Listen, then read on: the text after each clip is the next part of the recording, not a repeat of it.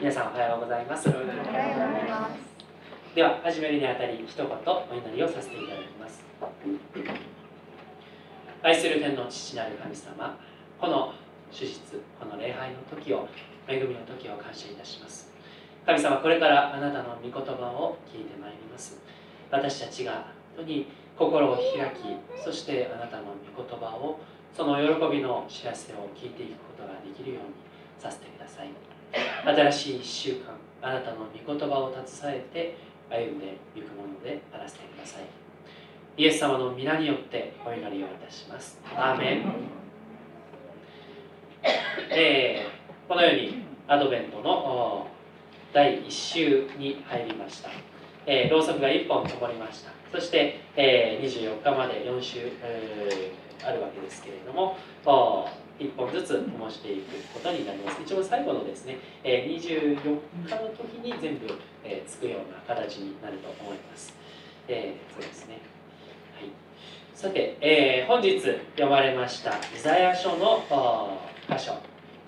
イザヤ書の9章の1から6節。えー、っとですね、先週は7節までというふうに書いてあったので、福井さんがあの7節を読んでくださろうとしていたんですけれども、申し訳ありません。1, 1節から6節までを今回読ませていただきました。えー、その中でですね、この箇所はあ、まあ、メシア予言と呼ばれる、イエス様のその救い主が来られるということがはっきりと指し示されている箇所であります。今日はそのイザヤ書のこのメシア予言の箇所9章の1節から6節をしっかり一節一節を見ていきたいと思うのですまずはじめに9章の1節2節を共にお読みしたいと思います。9章の1節2節を共に読みましょう。3はい。闇の中を歩む民は大いなる光を見死の影の地に住む者の上に光が輝いた。あなたは深い喜びと大きな楽しみをお与えになり人々は見舞いに喜び祝った。借り入れの時を祝うように千里を分け合って楽しむように。はいありがとうございます。本日のこの箇所からですね神様の約束ということを覚えたいと思います。今回の題は約束はたがわない違うことがない裏切られることがないということをタイトルにさせていただきましたけれども今回のこの箇所より、え、この神様が与えられているその約束とはどういうものであるかということをいくつか見ていきたいと思うのです。一つの約束ですけれどもいくつかの見方があると捉え方があるということを思います。まず今読んでいただいた最初のところにあります通り闇の中に光がある。その約束が与えられているということです。闇の中を歩む民は大いなる光を見死の影の地に住む者の上に光が輝いた。そして深い喜びそれが与えられるとあります。当時のイスラエルこのイザヤが予言をしたその人々に語りかけたその時のイスラエルがどういう状態だったでしょうか。その当時はですね国はイスラエルの国は南北に分裂をしていました。北のイスラエル王国そして南のユダ王国という名前になっておりました。両国は同じ民族、まあ、12部族いますけれども同じ民族であったけれどもしかしいがみ合い、えー、いがみ合っておりました。ですけれどもその中でそういうふうに内輪で争っている間にですね紀元前の722年にアシリアの北からですねアッシリアの大国が攻めてきてそして北のイスラエル王国が攻め滅ぼされてしまいました。そのような時です。南ユダ王国も滅んでしまうのではないかそのまま攻められてそして全てが滅ぼされてしまうのではないかというふうに思っている時。大変こう希望が見えないというよりももうその先にはすぐ先にはもう絶望滅びが待っているのではないか。そのようになっている。希望が見えないような目の前が暗闇のようなそのような時にこのイザヤはあこのように予言をするわけです。闇の中このようにまさに、えー、闇の中を歩んでいるようなその状態。闇の中を歩むために大いなる光が与えられる。そして死の影の地に住む者の上に光が輝く。そのように言っています。今死が隣り合わせのような状態。それがこの死の影の地ということが言うことができますけれども。しかし考えてみますと私たちにとってもこの死というものは本当はいつも身近なものでもあると言えるかもしれません。絶望というものも私たちにはすぐ隣り合わせにあるものであるかもしれません。ですけれどもそのような闇に光が訪れるとあります。神様がなされる技神様が光を与えてくださるということ。それはしばしば闇の中闇が目の前にあるような時にこそ示される輝く見業であります。神様は私たちが絶望に面している瀕している時にその見業を行ってくださる。私たちがですね余裕がある時というのはやはり神様にあまり祈ろうとしないでいてしまうということがあるかもしれません。ですけれども本当に私たちが何て言うんでしょうピンチな時に窮地に陥っている時に本当に神様に立ち返って祈っていく。ただ自分が助けてほしい、まあ、ももちろんそれもあるんですけれども神様により頼んでいく。いろいろな他のもの他のものに頼ろうとするのではなく神様により頼む。その時にですね神様は確かにこの闇の中にいる者に光を与えてくださいます。今の現代に生きている私たちにおいてもそれは同じことが言えます。力が弱さの中でこそ十分に働いてくださる神様の力が私たちの弱いと思っているところ私たちがもうこれではダメだと思うところにこそ十分に働きかけてくださる闇の中に光が訪れる。その約束であるということをまず私たちは心に留めたいと思うのです。続いて3節4節を共に読みたいと思います。3節と4節を読みたいと思います。3はい。彼らの追うくびき肩を打つ杖虐げる者の鞭をあなたはミディアンの火のように追ってくださった。地を踏み鳴らした兵士の靴血にまみれた軍服はことごとく火に投げ込まれ焼き尽くされた。はい。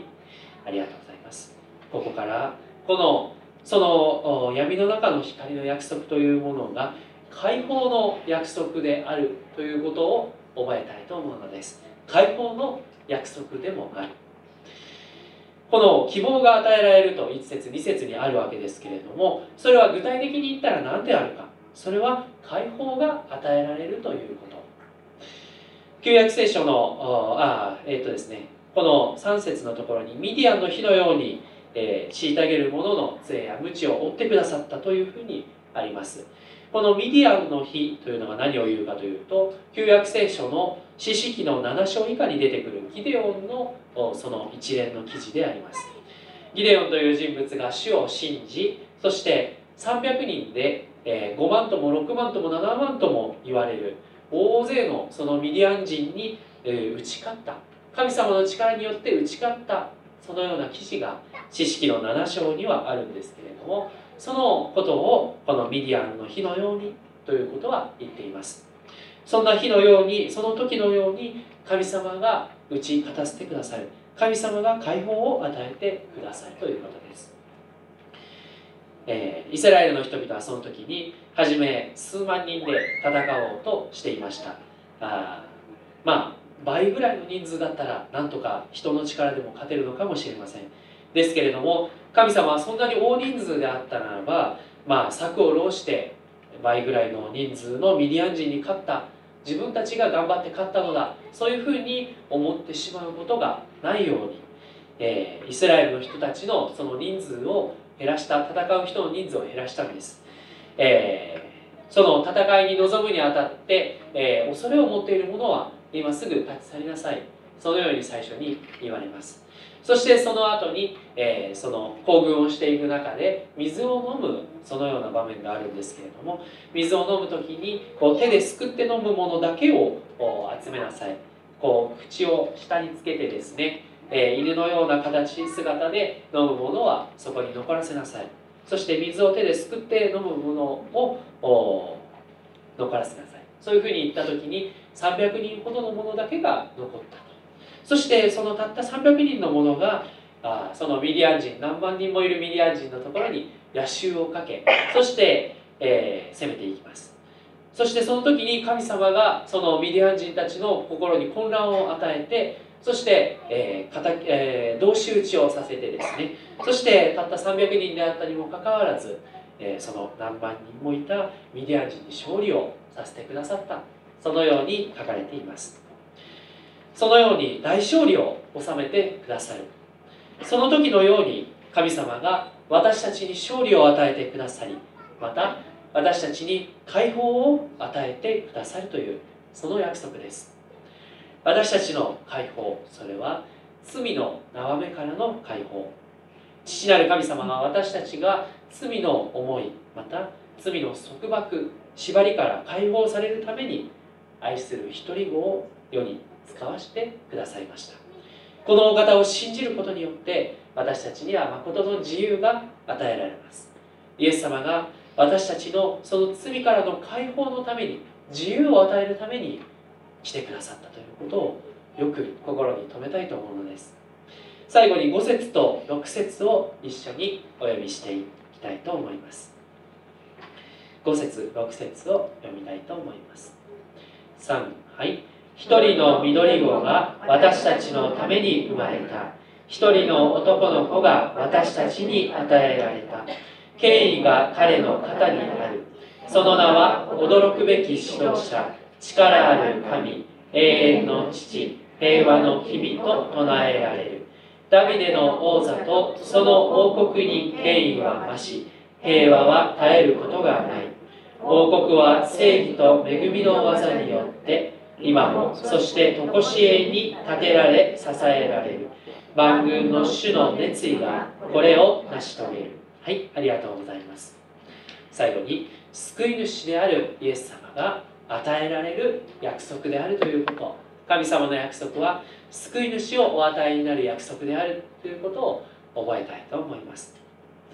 一人子が一人の緑子が与えられる赤ちゃんが与えられる私たちに与えられるのだとそのように書かれています。語られています。そしてその赤ちゃんその子供には権威が神様からその権威が与えられているとあるのです。その権威その名は驚くべき指導驚くべき指導者。力ある神永遠の父平和の君と唱えられるそのようにあります。驚くべき指導者。イエス様は福音書にも書かれている通り本当にですね豊かな人を従えて、えー、従えるというかですね人が共に、従っていった。十二弟子もそうですけれども多くの人がそのところに集まってきました。ですけれども今までとは違う支配者今までとは違う指導者であるということが言えるのです。なぜならばイエス様は上に立ってそして全てのもののに命令を下すというよりもイエス様自身もこう言っています。全て上に立つものではなく全てのものに、うん、全てのものの上に立ちたいものは全てのものに仕えるものとなりなさいとそのようにイエス様は教えられそして実際にイエス様ご自身弟子の足を洗いそしてまた本当に弟子たち周りの方々にも使えるものとなって、え歩まれました。イエス様のその姿や言動を見ていく時にこれこそがクリスチャンとしての歩みであるということを思わされます。まあ、しかしですねそこのそこのイエス様の同じ姿同じ全く同じ歩みというものは本当にそれは難しい不可能なことであるかもしれませんけれども神様イエス様のように心から人を愛しまた神様を愛し仕えていくそのような姿を私たちも追っていきたいと願ってやみません。ですけれどもイエス様はあそのように人に仕えていく指導者であった。決してしかしそれは弱腰なのではなくて確信を持って神様との確信を持つ関係を持って歩まれる。そしてその中で人に仕えそして導いていくものでありました。そして力ある神と書いてあります。イエス様が力ある神である。イエス様は人間として地上に来られたわけですけれどもしかしただの人ただの素晴らしいリーダーである人間ということではありません。神様であります。力ある神であります。周りの国々の神つまり、えー、そのイスラエルの周りの国々は偶像を神としていました。そしてその偶像というものはどういうものであったかというと戦争の時とかにですねその偶像像をですねこう車などで荷車などで引っ張ってきてですねそしてこう置くわけですね。自分の陣地のところに置いといてですね。そしてきっと守ってくれるから大丈夫だ。そういうふうに言って戦うと。そういうようなものでありました。その周りの偶像というものは車で運ばれないと動くことができない。目で見ることができず口でしゃべることができず、えー、そのようなものであります。手を動かすことも足を動かすこともない。そのようなただの像でありました。ですけれどもこのイエス様唯一の主は生きておられる神様です。そして今も生きておられ私たち一人一人に働いてくださる私たちと共に生きてくださる神様です。力ある主、えー、私はですねこの力ある主ということを覚える時に、えー出エジプトの時にモーセがイスラエルの人々がただマナマナだけであってはもう食べ物がもう嫌だ。肉を欲しいという時にモーセが神様にですね、え、神はこのように不満を言っていますが神様どうしてこの大人数の何十万もいるその人々に肉を与えることができましょうか？どうすればいいでしょうかと。そういうふうにモーセが言った時に、神様はこう言われるわけですね。私があなたたちに肉をちゃんと与える。というとしかしモーセはいやしかし神様これだけの人数では無理でしょう。そういうことを言うんですけれども神様は主の手が短いというのか主の手があ一人一人に及ばないというのかそのように語りかけるわけです。そうではない。私たち一人一人に確かに必要を満たすことができるその力のあるお方である。そのことを神様はご自身を示しておられます。力ある神であるということ。そして永遠の父である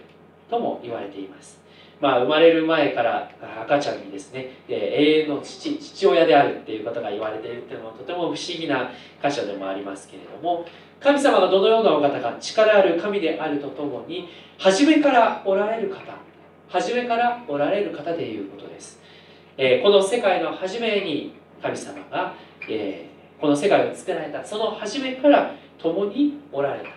世界が作られた時に一緒に作られたあ創造物ということではなく一緒に父なる神様と共にイエス様は共におられそして共に世界を全て作られたそのお方であります。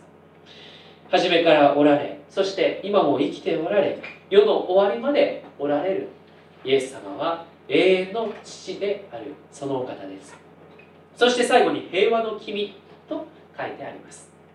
平和ここで呼ばれている平和とはシャロームという言葉であります。これはユダヤ人の人たちの挨拶の言葉でもあるんですけれども平安平和神様との平和人との平和そのような言葉です。これを挨拶として使うということはあなたに平安があるようにあなたが心に平和がありますか？そういうふうに問いかける言葉でもあります。そしてそのような平和を与えるお方。ご自身が神様と人との平和を持っておられるお方であるしそして周りの私たち一人一人が神様との平和を築く。そして人との平和を築く。そのためにこのイエス様が来てくださるということ。またその平和を私たち一人一人に与えたいと心から願っておられる方です。イエス様はそのような権威を持つお方として私たちのために世に来てくださった。そして、えー、このクリスマスの時にお生まれになりそして、えー、その後に30何歳かで十字架にかかりそして私たちの罪を身代わりに負ってくださって死んでくださいました。それによって私たちの罪が許されそして本当に神様との平和が私たちに与えられています。これを信じる者イエス様を信じる者イエス様が誠のお方誠の神でありそして救い主であると信じる者にこの平和が本当に与えられます。私たちはイエス様のことを驚くべき指導者として信じているでしょうか？力ある神として信じているでしょうか？常しえの父としてまた平和の君としてその平和を与えてくださるお方として信じているでしょうか。このこのお方を信じる者は神様のその民にしていただくということです。神様を信じる者には失望することのないその人生を歩む。その特権が与えられている。神様と共に歩む。素晴らしい光のうちを歩むその特権が与えられています。その約束が私たちに与えられているということです。救い主イエス様が来られるというこの約束。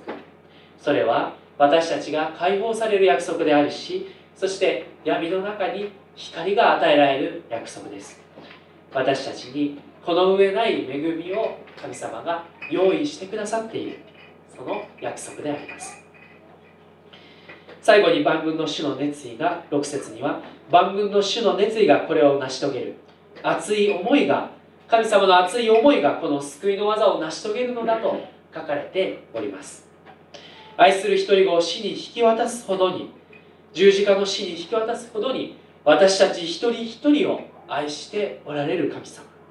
そして熱意のあるこのお方は私たちを私たちが求める心を持つ時に必ずこの思いに応えてくださる熱意のあるお方であります。私たちが上乾き求めるところに豊かに恵みを注いでくださるお方です。私たちにはこの熱意のあるお方